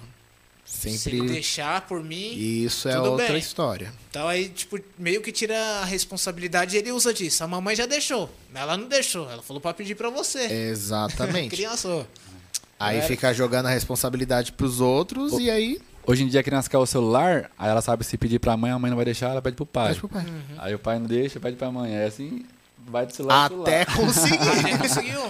Até, até, até, ganhar um celular, até né? ganhar um. Vocês não compram pra mim, eu vou ter que usar de vocês. Só comprar um pra mim. Pois é. Os moleques é, é muito espertos, as crianças hoje... Cara, mudando um pouco de assunto, falando sobre é, a sua vida, assim, musical, né? Quando que você descobriu assim o seu, seu talento, seu dom, o seu chamado assim pra música? Mano, eu comecei, na verdade, minha história com a música, muitos não sabem disso, mas ela é bem antiga. É, desde os meus 12 anos, eu tenho, eu toco instrumentos, eu comecei tocando contrabaixo e com uma bandinha de escola, né? Uma aquelas bandinhas de escola que tocam em festival de, de, de escola e tal, que as escolas promoviam. Eu, e aí eu comecei tocando contrabaixo desde os meus 12 anos. Quando eu me converti, eu também comecei a, a indo na Santa Missa, né? Eu levei os meus dons também para poder tocar na Santa Missa. Uh, só que aí eu tive um certo problema que eu gosto muito de falar sobre esse assunto, porque é o que muitos também passam. O problema que eu passei foi o seguinte: eu era uma pessoa muito desacreditada. As pessoas dentro da minha própria paróquia me desacreditavam. Não vou citar nomes, cada um sabe quem que é aqui. Mas eu era uma pessoa muito desacreditada. Então as pessoas não acreditavam no meu dom. Então eu era uma pessoa que tocava, mas que também cantava. Só que as pessoas preferiam que eu só tocasse porque achassem que era melhor, né? Porque segundo essas pessoas eu não cantava muito bem e tal, e eu não recebia muitos incentivos. Então é, não recebi incentivo dos, da, das pessoas da paróquia, não recebi incentivo a, da coordenação, não recebi incentivo muitas, de muitas pessoas. Às vezes do padre também não recebia. Não, não falo isso botando culpa em ninguém. Às vezes eles realmente não acreditavam e tá tudo bem. Mas isso, de certa maneira, me foi. É, foi de certa maneira para mim algo que prejudicou e foi matando, não matando, mas foi me escondendo o meu dom aos poucos, porque eu realmente, como eu falei agora, é, falei há um tempo atrás, uma mentira contada muitas vezes acaba se tornando uma verdade. Então eu realmente acreditei que eu não tinha o dom para música. Então o que, que eu fiz? Eu comecei a deixar o dom de lado. Uh, eu comecei, de certa maneira, eu meio que comecei a ficar, entre aspas, conhecido com a pregação quando eu comecei a pregar, né? Tanto que eu até conheci o Rafael por causa disso, né? Uh, eu acabei conhecendo o Rafael, conheci outras pessoas também por causa da pregação. Eu meio que fiquei conhecido na diocese por causa do, é, do meu ministério de pregação. Só que sabe quando, não sei se vocês já sentiram isso, mas sabe quando tá faltando alguma coisa? Sabe quando você não, não tá realizado ainda, quando tava faltando alguma coisa, quando tinha uma lacuna ainda dentro da sua vocação que você precisava preencher, eu tava sentindo isso. E aí foi quando eu entendi que essa lacuna ela veio quando eu precisava realizar aquilo que Deus me chamava que era para seguir no ministério de música. A pandemia ela veio muito para me dar essa revelação. Até é, recentemente, hoje mesmo, postei um vídeo, uh, postei um vídeo no meu Instagram e no, no TikTok que era um, uma trendzinha que também tá famosa que fala, né? É, era para ser só 15 dias, mas eu fiz várias coisas, né? Que era tudo que a gente fez na pandemia. E cara, muitas das coisas que eu fiz na pandemia é, foram justamente em prol desse meu ministério de música. Eu comecei bem antes da, na verdade, lá para 2018, eu comecei a compor as minhas primeiras músicas, tanto que a minha primeira música foi uma música para Nossa Senhora. Uh, e aí eu eu antes eu nunca achei eu nunca achei que eu tinha dom para composição eu, eu, eu, quando quando eu tocava na igreja eu até tentava compor algumas músicas mas sabe aquelas músicas que você olha e fala meu que, que que coisa horrível, para não falar outra coisa. Uh, sabe aquelas músicas horríveis? Falei, não, vou descartar, deixar quieto. Uh, aí, só que aí, depois eu realmente achava que eu não era compositor, mas depois Deus me deu a graça de poder compor uma música. E eu falei, não, essa música tá boa. E depois, com o tempo, eu fui aprimorando isso. E quando foi em 2000, é, quando foi no ano passado, então, no, quando iniciou a pandemia, então foi o tempo que eu falei, cara, eu vou assumir por algum, por algum motivo eu subiu um, um, uma coragem dentro do meu coração. Eu falei, não, vamos, vamos assumir isso, vamos assumir esse chamado e esse ministério. Que foi quando eu comecei a campanha é, do financiamento coletivo para poder produzir o meu primeiro EP, que é o Eliseu. E aí, nisso que eu comecei essa campanha, eu conheci uma pessoa, o Edu Guimarães, né? Que, aliás, um abraço, Edu. Uh, eu conheci o Edu Guimarães, que por ele eu que pelo Edu, ele, eu falei da campanha para ele. Ele estava no, na época fazendo uma campanha também para para um outro projeto e aí a gente acabou se ajudando, nos conhecemos, conversamos e depois ele me apresentou um grupo. Ele me apresentou um grupo do WhatsApp que é o grupo dos Novos Talentos Católicos, que são um grupo de cerca de 400 músicos do Brasil inteiro, iniciantes, veteranos e afins que todo mundo se ajuda lá, seja em divulgação, seja em projetos e tudo mais. Então é um grupo que é, eu tenho dentro do meu coração que são pessoas incríveis. Conheci muitas pessoas incríveis lá e tudo mais. Uh, e aí eu recebi todo o incentivo, uh, consegui o, o dinheiro necessário para conseguir gra gravar o EP. E aí gravei. Foram. O EP foi dividido em duas partes, as, é, cada parte com três músicas. A primeira parte eu lancei é, foram nos meses de julho, agosto e setembro do ano passado. E aí a segunda parte foi em janeiro, fevereiro e março deste ano. E depois, então, realmente me assumi com o meu chamado. Realmente tive esse. esse tive esse, é, é, eu realmente assumi meu cajado, porque antes o que, que acontecia? É, eu comecei a aprender a tocar violão, porque antes eu só aprendia contrabaixo. Por que, que eu comecei a aprender a tocar violão? A gente tinha as missões da Cruzaca, que a gente fazia, né? Que a gente tem os, os encontros lá na minha casa, o Rasgue o Céu, que a gente faz lá no Parque do Carmo. E às vezes a gente chamava Ministério de Fora. A gente às vezes chamava Ministério de Fora. Só que o que, que acontece? Eu tenho um problema muito grande que eu preciso tratar isso, que é depender das outras pessoas. Eu tenho um problema com isso. Porque assim, às vezes, por exemplo, a, o ministério às vezes chega atrasado e aí acaba ferrando com o cronograma. Ou às vezes o ministério não tem a vibe que a gente quer, né? Não tem aquela vibe do fogo e tal que a gente quer. Então acaba também, de certa maneira, prejudicando em todo o andar do encontro. E eu falei, cara, eu não. Eu de verdade, eu, eu chegou uma hora que eu fiquei nervoso, eu falei, não, eu não quero mais. Falei, vou aprender a tocar violão, né? Comprei um violão usado de um amigo meu da paróquia. Comprei um violão usado, Aprendi, fiz uns três meses de aula para aprender o básico do básico, é o, o mínimo que eu precisava saber para pelo menos tocar umas notas legal. E comecei então a tocar, né? Comecei a tocar e nisso também eu comecei a desenvolver as minhas habilidades da composição. Uh, e com o tempo, realmente eu comecei a fazer alguns vídeos no comecei a fazer uns vídeos para postar na internet, tocando e tal. E aí com o tempo também comecei a cantar as minhas composições e colocando na internet. É, eu ouvi de um amigo meu que assim, você percebe o um momento que você tem que lançar suas músicas, que você precisa gravar suas músicas, quando você posta as suas músicas autorais na internet e as pessoas começam elas mesmas pedindo nos comentários para você gravar essas músicas. E foi exatamente isso que aconteceu. E aí eu falei, bom, não tem jeito, então vamos embora. Vamos fazer isso aí, vamos fazer isso rolar então.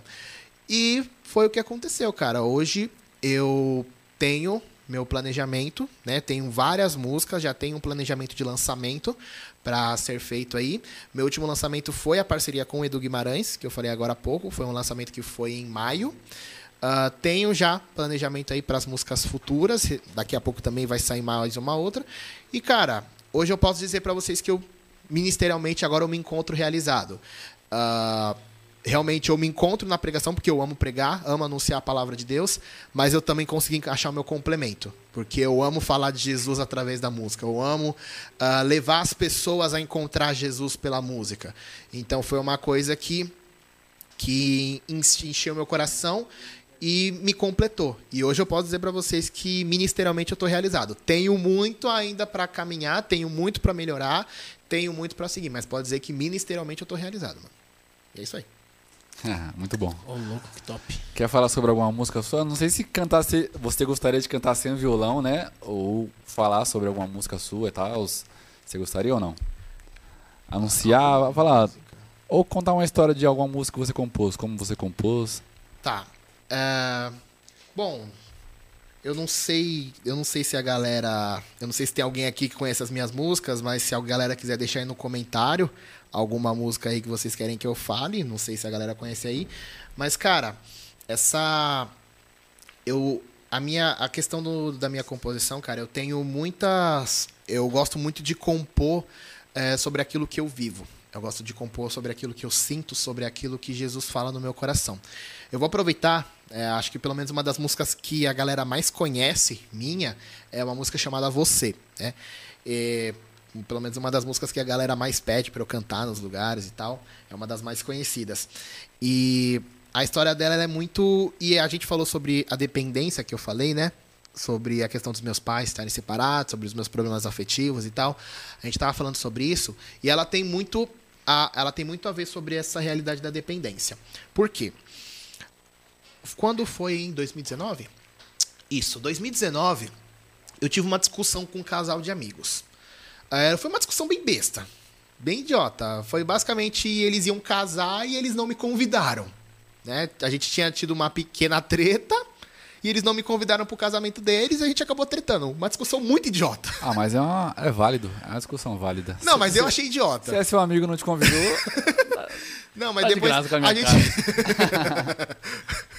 mas eu achei idiota naquela época, mas enfim. Ah, e é- só que é o que, que aconteceu? Foi um gatilho pra eu falar, cara, eu tô cansado de ficar sofrendo por causa de outras pessoas. Eu tô cansado de ficar me machucando. Eu tô cansado de ficar ferido por causa de outras pessoas que não me valorizam. Porque eu sempre fui uma pessoa muito. Como posso dizer? Eu sempre fui uma pessoa que sempre me entregou muito com questão de sentimento. Eu sempre fui muito afetivo com as pessoas. Então, se eu gosto de você, eu gosto muito. Mas se eu não gosto, eu não gosto nada. Então, eu sempre fui muito é, expressivo, né? Ah, e eu falei, mano, não quero mais sentir isso. Cansado, sabe? Tô cansado de ficar apanhando por causa de outras pessoas. E aí, cara, o que, que acontece? Eu lembro, naquele momento eu lembrei de uma frase que de uma amiga minha, a Tiffany, que ela dizia o seguinte: ela é uma frase que até hoje eu levo pro meu coração, que ela dizia: transforma tua dor em arte, né? Ou seja, pega tudo aquilo que você sofre, aquilo que você chora e transforma isso em arte. E foi exatamente isso que eu fiz. Então eu peguei meu violão, comecei a escrever uma música e aí saiu a música Você. É, essa música, quando eu gravei, ela tem a participação da, da Júlia Araújo, que é uma amiga minha de muitos anos, que a gente, ah, na época de grupo de jovens, é, porque teve um tempo que eu teve, teve que eu meio que eu reneguei a São João Batista, entre aspas, né? Não, enfim, me arrependo, desculpe. Teve uma época que eu reneguei a São João Filho Batista. rebelde. É uma época que eu reneguei e aí eu fui participar de um grupo de jovens de Itaquá, o Sentinelas da Manhã. E aí eu conheci, conheço, naquele grupo eu conheço pessoas que até hoje são irmãos pra mim, né? A, a Aline Dimas, do Sorriso de Maria e tal. Pessoas que até hoje são pessoas muito queridas pra mim. E a Júlia, eu conheci daquele período e a gente, desde aquela época, a gente cantava em ministério juntos. E eu quis, e aí a gente fez uma parceria juntos naquela música. Até hoje essa música é, ela, as, as pessoas quando falam dela e tal, ela é uma das que mais tocam no, no Spotify. Quando eu vejo nas minhas nas plataformas, é uma das que mais tocam. E, e eu falo por mim, cara, essa música em específica, eu tenho muita música. Se depois eu for mostrar pra vocês, cara, tanto lançadas quanto não lançadas, eu tenho muita. É, mas assim, de a maioria das músicas é geralmente sobre momentos específicos que eu senti, momentos de oração, ou situações específicas, ou inspirações aleatórias, né? Eu já eu já Acontece muito isso, né? Aham. Eu já, mano, eu já compus música às vezes até com o Twitter. É, por causa do Twitter eu compus uma música, por causa do TikTok eu compus uma música e tal. Então, às vezes, situações meio aleatórias e tal. Ah, eu compus, eu também quero contar daqui a pouco, eu vou contar uma história de uma outra composição que eu ainda não lancei. Mas, por exemplo, essa música específica, a você, ela, diferente dessas, ela não é uma música de um momento específico. Rolou essa treta com um casal, mas foi um gatilho. Mas ela é uma música que, na verdade, ela resume tudo aquilo que estava dentro do meu coração. É uma música que eu digo, sou eu, é o Elias. É o Elias total nessa música, cara. Porque ela fala que, cara, eu não preciso, né? O verso que ela diz, né? Não preciso da atenção dos homens, eu só preciso de você. Então, cara, por muito tempo eu dependi das- da atenção dos homens. De- mesmo eu estando fora, é, fora da igreja, até dentro da igreja, o quanto que eu dependi da atenção dos homens. O quanto que eu já fui. ah, o quanto que eu já me submeti a tanta coisa, às vezes só para conseguir uma pregação, só para as pessoas me chamarem para pregar, ou só para as pessoas me convidarem para evento, que não sei o quê. O quanto que eu me submeti só para as pessoas olharem para mim e o quanto que eu vi que hoje isso não me fez bem, cara. Eu falo por mim, mano, a pandemia é, a pandemia ela meio que acabou com a minha agenda total, porque hoje as pessoas. É, dificilmente eu sou, eu sou chamado para eventos. Eu não sei porquê, mas dificilmente. É, eu, eu comecei a me posicionar sobre muitas coisas na internet e isso desagradou muitas pessoas. Pessoas até queridas minhas. Desagradou muitos. E hoje eu dificilmente eu sou chamado para as coisas. Mas eu entendo que hoje eu já não, eu já não vivo mais para agradar os homens. mas eu vivo para agradar a Deus. Então hoje eu falo, essa música ela resume muito. Ela resume muito aquilo que, que eu vivo, tá ligado? E tem uma outra música, é, ela não tá lançada ainda. É, o nome dessa música é Livre, que eu, que eu compus. Ela tem uma história muito forte também. Eu compus ela no quando estava próximo de ser fechada as coisas na pandemia, né? Era dia de São José, porque se eu não me engano, foi mais ou menos um dia 23, 20, 23 que foi tudo fechado total, até as igrejas, né? E tava tendo toda essa discussão se ia fechar a igreja, se não ia fechar, e eu era uma pessoa que era total contra fechar a igreja, né? Porque não, como assim ficar sem sacramento? É, eu não me imaginava naquela época sem sacramento. Até hoje eu não me imagino. Mas eu não me imaginava. E eu lembro que eu arranjei mó treta por causa disso aí. Né? Elias e treta tá tudo no mesmo cano, mas enfim. e aí eu lembro que eu arranjei mó treta por causa disso com as pessoas e tal. E, eu, e aí eu principalmente arranjei uma confusão com a minha família. Né? Eu arranjei confusão com a minha mãe. Ela, porque ela não concordava com o que eu dizia, eu tentava conversar com ela e chegou um momento que ela não quis mais conversar. Ela falou: Quer saber? Não adianta mais conversar porque é, o seu fanatismo religioso já chegou num nível que não dá mais para conversar com você. Minha mãe me chamou de, fanático religioso. Aí eu falei, mãe, acho engraçado, porque um dia você fala que você tá orgulhoso de mim por eu estar tá na igreja, e no outro dia você me chama de fanático religioso. Eu não entendo o que, que você sente. Ela ficou quieta, não falou mais nada. E eu tava no serviço aquele dia. A gente tinha tretado por WhatsApp. E aí, eu, traba eu trabalhava na República, porque a gente tá em home office. Mas na época, trabalhando presencial, era na República. Na República, é, tem uma paróquia que é a, a Nossa Senhora da Conceição, é, que é pertinho, cinco minutos andando. E eu sempre ia para lá depois que terminava o serviço para fazer minhas orações a Jesus. Cara, eu lembro que eu fui para lá chorando. Chorando, sabe? Só, você só via lágrima aqui, você não via mais nada. E, cara, eu simplesmente estava cogitando que todo mundo ao meu redor me achava um monstro. Que todo mundo ao meu redor me achava uma pessoa horrível. Eu falei, Jesus, se eu realmente sou uma pessoa horrível, sabe? Se eu realmente sou uma pessoa tão desprezível como as pessoas pensam que eu sou, mano, tira a minha vida, cara. Me, sei lá, me leva pro céu logo. Que eu não, eu não vou mais aguentar ficar aqui no meio desse povo falando todas essas, essas coisas sobre mim. Tira a minha vida logo. E aí, enfim, eu só sabia chorar naquele momento. Mas aí, depois que eu terminei de chorar, aí ele me deu aquela música. Ele me deu. Ele me deu essa música. Um trecho dela. Só vou cantar só um trechinho dela que ela disse. Ninguém nunca vai entender o que eu sinto por você, não importa. Não importa se toda força se acabar, eu tenho aonde descansar. Aqui eu não me sinto nada. Foi só um trecho.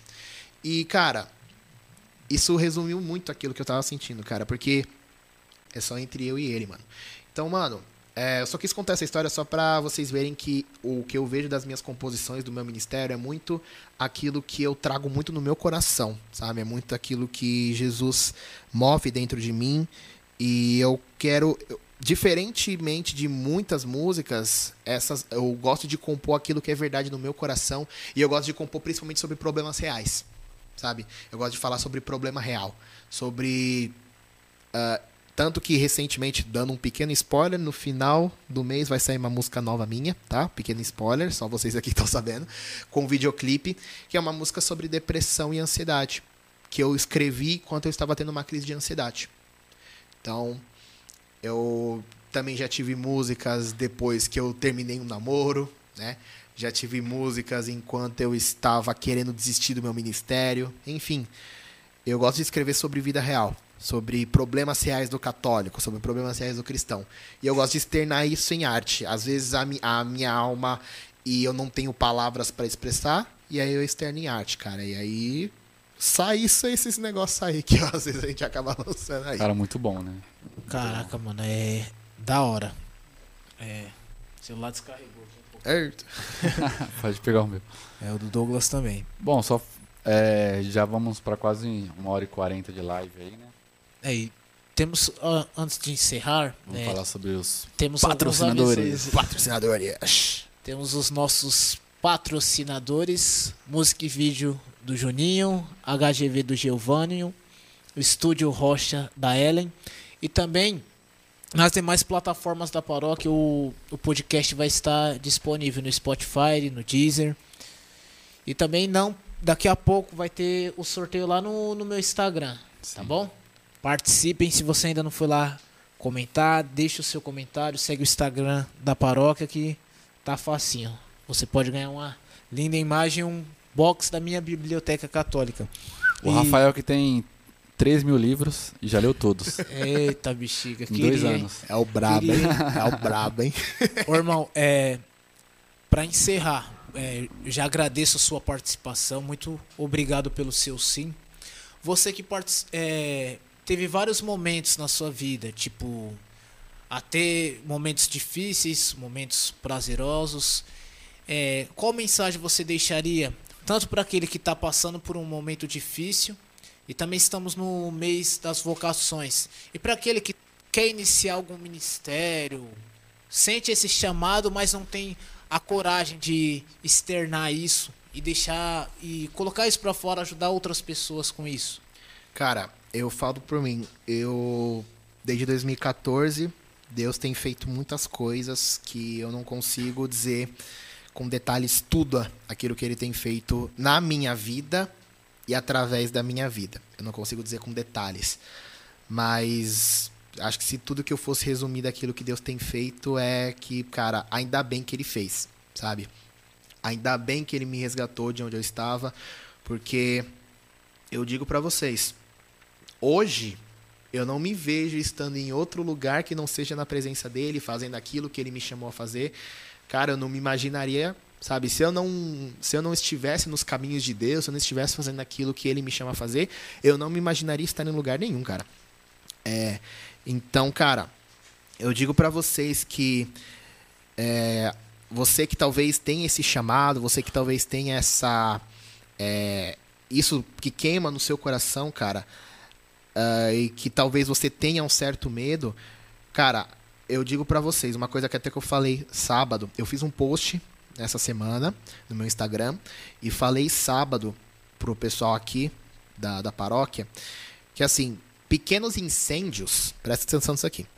Pequenos incêndios, perdão, grandes incêndios começam às vezes com pequenas faíscas. Às vezes você quer causar um grande incêndio, começa às vezes, por exemplo, você acendendo um fósforo ou um isqueiro e, por exemplo, começando a queimar essa cortina. Aí começa a queimar essa cortina, que depois vai queimando o estúdio, que vai queimando depois as outras salas, até causar um grande incêndio, por exemplo. Então, cara, você quer causar algo grandioso, às vezes começa de coisas pequenas. E mesmo que você acredite que hoje aquilo que você faz, aquilo que você realiza, talvez para você seja pequeno, seja algo mísero e algo que talvez ao seu ver e ao ver dos homens não é algo que faça tanto efeito na sociedade ou algo que faça tanto efeito no céu ou no mundo espiritual, ainda assim, talvez você não entenda hoje, mas Deus, que é aquele que entende, que sabe de todas as coisas, e é aquele que para ele um dia é como mil anos e mil anos é como um dia, ele já sabe que o que você começou hoje, lá na frente vai ser algo que vai que vai causar um estrago muito grande. Então, mano, você pega, por exemplo, mano, todas essas pessoas, todas as pessoas que hoje são conhecidas, Bom Senhor Jonas Abib, uh, Padre Marcelo Rossi, né? E para não falar gente até gente distante, vamos até, por exemplo, falar pessoas próximas. O próprio Padre Alexandre. De verdade, eu tenho muito respeito pelo, pelo Padre Alexandre por tudo que ele fez. Sabe? Uma pessoa que eu tenho respeito demais. É, olha o legado que ele deixou, mano. Sabe? E imagina, começou às vezes com. Às vezes só ele e três, quatro pessoas. Né? Vocês são daqui conhecem melhor a história. Às vezes começou ele ele pouquíssimas pessoas. E ninguém acreditando. Ninguém nem acreditando. É, será que isso vai dar certo? Será que vai dar bom? Né? Ninguém nem acreditando que isso podia crescer. E olha onde a gente está. Né? É, hoje a paróquia Jesus de Nazaré é uma das paróquias até mais renomadas aqui, da Zona Leste, é uma das mais conhecidas daqui. Então, olha, sabe, tudo começou com o quê? Começou com alguém tomando uma atitude. A São João Batista, que, por exemplo, a gente tem lá na São João tem as missas por cura e libertação. Essas missas já têm mais, se não me engano, mais de 20 anos. E também, sabe, toda quarta, tá rolando agora, provavelmente vocês vão alguém algum dia vocês podem até chegar lá, vocês vão ver toda quarta. Faça chuva, faça sol, faça frio, faça calor, tá aquela igreja lotada. Tem gente para fora, até em época de pandemia. Gente lotada. Mas às vezes, mas isso começou com o quê? Com o padre Edmilson falando, vamos fazer uma missa com oração por libertação. Há 20 anos atrás. Porque na época não tinha. Então ele começou ele tendo uma ideia, às vezes pouquíssimas pessoas acreditando nisso, porque talvez naquela época a renovação não era tão não era tão forte como é hoje. E aí ele fala: "Não, vamos fazer". Foram se passando os anos, olha o resultado. Então, às vezes é só questão de uma atitude. É só questão do sim. Pode demorar, pode ser sofrido, pode doer, mas às vezes é, você pode olhar pessoas que, que hoje são conhecidas, elas não começaram conhecidas, mas elas, às vezes elas começaram como uns, entre aspas, Zé Ninguém. Pessoas que ninguém conhecia, pessoas que ninguém nem fazia ideia de quem que eram. E aí eles tiveram uma atitude, eles tiveram uma postura, e hoje receberam aquilo que eles colheram, né? Eles plantaram e aí eles estão colhendo. Então, uma plantação, quando você joga uma semente, ela não cresce de um dia para o outro. Você tem que cultivar, enfim, jogar água e tal, até um dia ela crescer.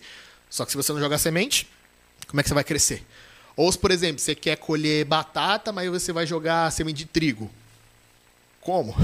Então, assim, basta então você ter o seu primeiro passo. Talvez o primeiro passo você vai ter que dar mais outros passos. Mas aí vai chegar lá na frente, vai chegar lá na frente e e aí você vai entender que com tudo que você conquistou até hoje, basta você ter dado aquele primeiro passo. Eu falo por mim. Eu tenho muito ainda para caminhar, sabe? Eu tenho muito ainda para fazer. É, eu ainda não estou. Eu, uma frase que eu levo para minha vida, só para fechar aqui. Eu não tô, eu não estou onde eu quero estar. Eu ainda não sou ainda aquilo que eu quero, que eu ainda que eu quero ser, que eu almejo ser, mas eu sei que eu já não sou mais aquele que eu era antes. Então eu sei que eu evolui, mano. Eu sei que eu cresci. Então, mano, só que bastou o quê? Bastou eu ter dado o meu sim. Bastou eu ter dado a minha atitude. Então, o sim muda tudo. Assim como Maria, que através do sim dela trouxe Jesus para o mundo e o Jesus no mundo mudou tudo, foi um mero sim. Então talvez o seu sim pode também mudar muita coisa. E é isso, gente. Agradeço também vocês pelo, pelo convite e conte comigo sempre aí. É nóis. É isso aí, pessoal. É, quem, quem, quiser te encontrar no Instagram, no, no YouTube. Bom, minhas redes, uh, meu Instagram, arroba Elias Cipriano CS, TikTok também, para quem gostar lá de uns TikToks aí, arroba Elias Cipriano CS, estou postando também diariamente. Meu YouTube, Elias Cipriano, né? Vocês podem se inscrever lá e também assistir os meus videoclipes, ouvir as minhas músicas, a canção Vocês, se vocês quiserem ouvir, podem tá, tá nessa câmera aqui? Tá. Uh, se vocês quiserem ouvir as meus, meus, meus vídeos e tal, como eu falei para vocês, uh, no final do mês, é, no final do mês eu vou lançar uma música nova. A partir de semana que vem eu já vou falar um pouco melhor sobre a música, então fiquem ligados lá, se inscrevam. E se vocês quiserem também ouvir nas plataformas digitais, podem procurar Spotify, Deezer, SoundCloud, SoundCloud não, desculpa, uh, Apple Music e afins. Podem também me procurar nas plataformas, ouvir as nossas músicas, que tá tudo lá. É isso aí. Perfeito. Top. É nóis. Isso é isso, pessoal. Muito obrigado. Boa noite aí. É, semana que vem tem mais podcast PJN. Ainda não temos um convidado. Segredo. Não. Segredo, segredo, segredo, segredo. Tá meio. Tá, tá meio. É segredo tá até meio... pra vocês ou não? É. Tá quase... É isso aí, pessoal. Tem que conquistar o convidado. Tem que conquistar. É segredo até pra quem tá fazendo. Brincadeira. Muito obrigado. Tenha uma ótima noite. Muito obrigado por estar novamente. Muito obrigado. Eu estou muito e muito obrigado. Estou muito agradecido. Gra hashtag gratidão. Tenha uma Boa. ótima noite e até o próximo podcast. Boa noite, pessoal. E amanhã Valeu, tem cerco, hein? Amanhã esquecemos de falar Cerco de Jericó. Cerco de Jericó, amanhã às 8 horas aqui na paróquia. Se não puder vir, vai ter live, né? Vai ter live do cerco? Vai ter. Vai ter live do cerco que não puder vir. Fogo alto. E até a próxima. Muito obrigado. Tamo junto. Valeu!